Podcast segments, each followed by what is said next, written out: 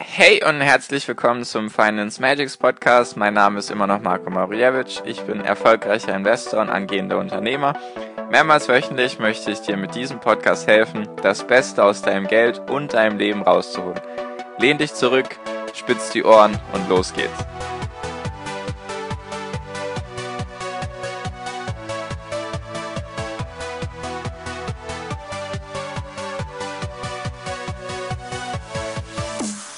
Hi und herzlich willkommen zum Finance Magics Podcast. Wir sind heute bei Folge 157 und heute geht es um die Indexveränderungen beim MDAX, beim TechDAX und beim SDAX und es gibt noch ein paar Veränderungen bzw.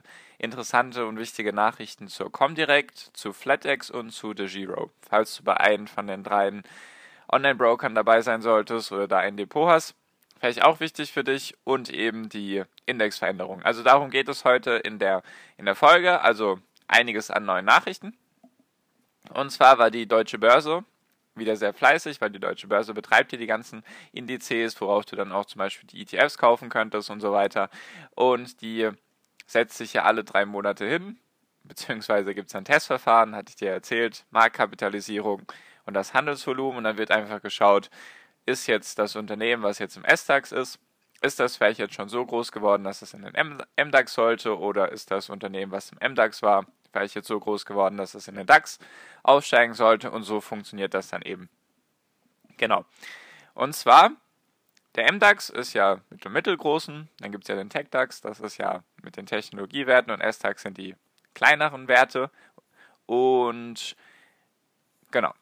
Es gab jetzt vor, ich glaube, einem Jahr gab es jetzt einmalig die Veränderung, dass jetzt Werte, die im MDAX sind oder im SDAX, auch im TechDAX sein können. Deswegen vielleicht nicht verwundern, wenn jetzt Werte doppelt auftauchen.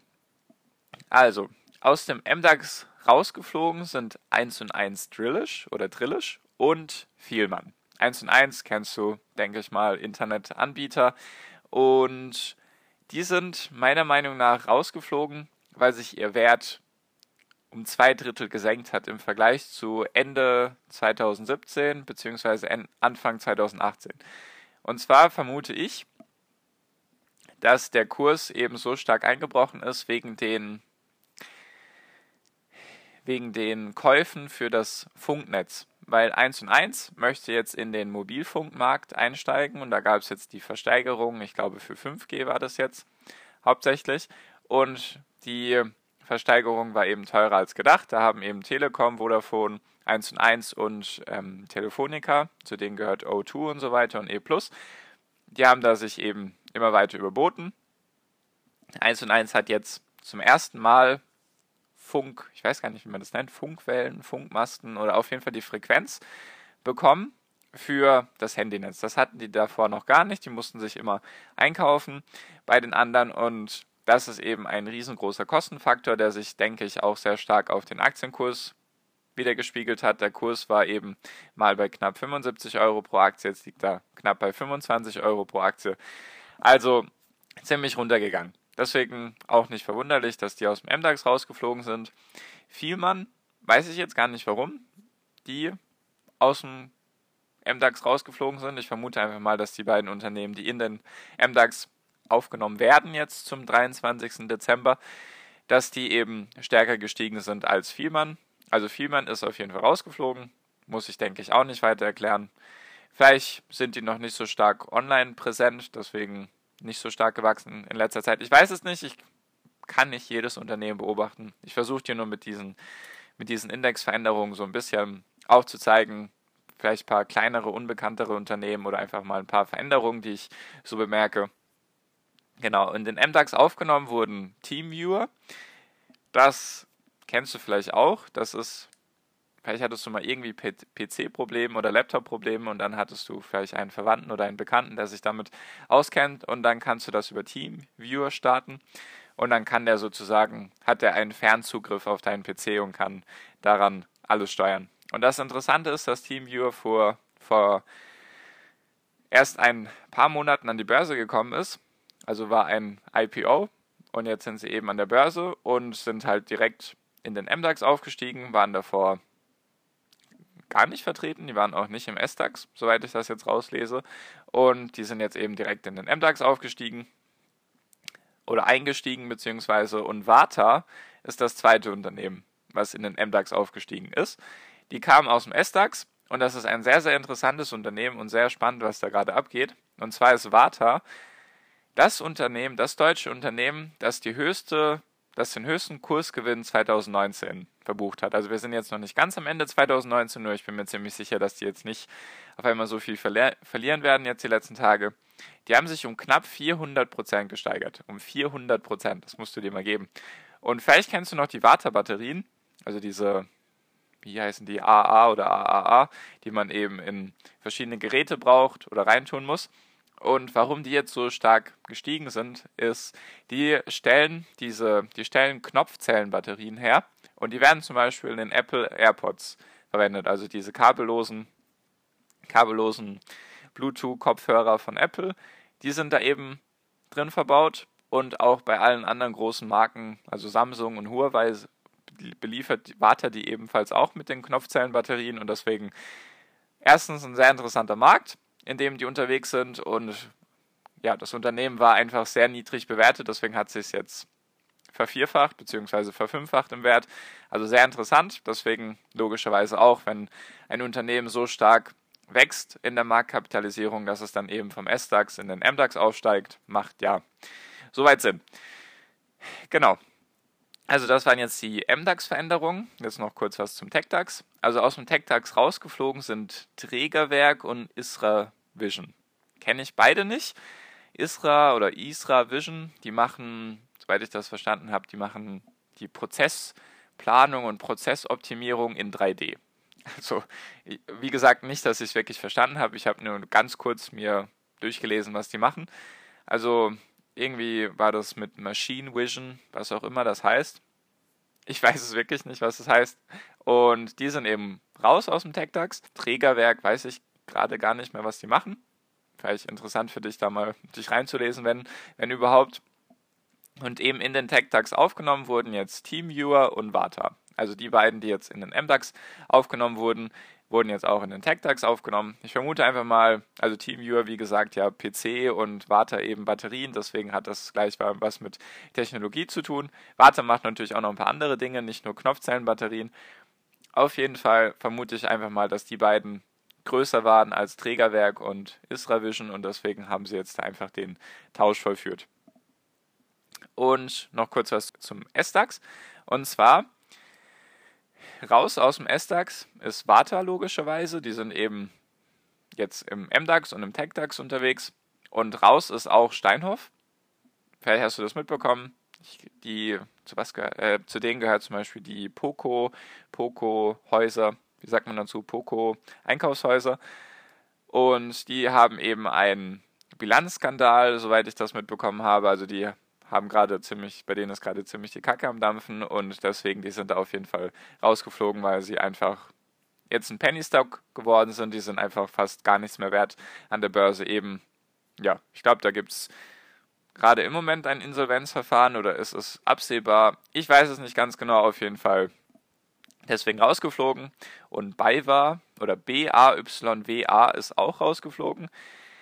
Die sind, soweit ich das gesehen habe, ein Industriemischkonzern, so in die Richtung. Die sind in verschiedenen Bereichen unterwegs, die eben mehr mit Industrie zu tun haben. Ich glaube Maschinen, Energie und noch andere Dinge. Und die sind da eben raus aus dem S-DAX. Reingekommen in den S-DAX sind eben 1 und 1 und Vielmann.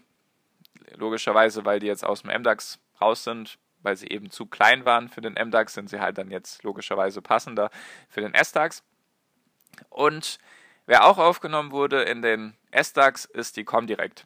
Deswegen auch am Anfang mein, mein, kleiner, mein kleines Intro mit der Comdirect. Und zwar wurde jetzt die Comdirect aufgenommen in den S-DAX. Und da gibt es ein paar gerade interessante Nachrichten, sage ich mal. Und zwar Comdirect ist eine Tochterfirma von der Commerzbank. Die Commerzbank kennst du vielleicht. Die ist aus dem DAX geflogen, als Wirecard aufgenommen wurde in den DAX. Vielleicht so, vielleicht hilft dir das jetzt ein bisschen. Ich glaube, das zweitgrößte deutsche Geldhaus. Auf jeden Fall Comdirect ist die Tochterfirma von der Commerzbank und die Commerzbank wollte die Comdirect jetzt komplett schlucken sozusagen. Also die wollten alle Anteile übernehmen. Nur das hat jetzt eben nicht funktioniert. Die Commerzbank hält im Moment 82,3% aller Anteile und sie wollte eben auf 90% hoch, damit sie Sie wollte eben 90% der Aktien besitzen, damit sie die restlichen 10% dann per Squeeze-Out, muss jetzt gar nicht weiter erzählen, auf jeden Fall funktioniert es dann so, wenn du 90% hast, dann kannst du die anderen sozusagen aus den Aktien rausscheuchen. Könnte man das jetzt so bildlich ausdrücken. Das hat jetzt eben nicht funktioniert, deswegen gibt es jetzt eine Verschmelzung wahrscheinlich. Das heißt, dass die Comdirect-Aktionäre im Gegensatz oder im Gegenzug für ihre kommen direkt Anteile, kriegen sie Anteile an der Commerzbank.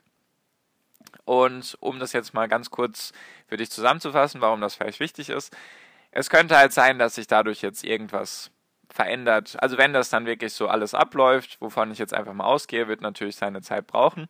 Nur wenn das eben so ablaufen sollte, dann könnten, könnte sich eventuell etwas an den Preisen verändern bei der Comdirect, falls du da Kunde bist, vielleicht Depotgebühren oder Kaufgebühren Verkaufgebühren. Es könnte nach oben gehen, es könnte natürlich auch nach unten gehen. Wie gesagt, falls es da irgendwelche neuen Nachrichten gibt, sage ich dir das gerne und halte dich da gerne auf dem Laufenden, falls, falls du der Kunde bist. Ich kenne zumindest viele, die da ein Depot haben, deswegen habe ich mir gedacht, erzähle ich dir mal kurz was darüber. Und was auch interessant ist, vielleicht bist du bei DeGiro oder hast mal davon gehört, oder vielleicht bist du bei FlatEx. Hatte ich, glaube ich, beide, beziehungsweise alle drei, also die Comdirect, FlatEx und DeGiro, hatte ich mal in der Folge vorgestellt, als ich die verschiedenen Online-Banken miteinander verglichen habe.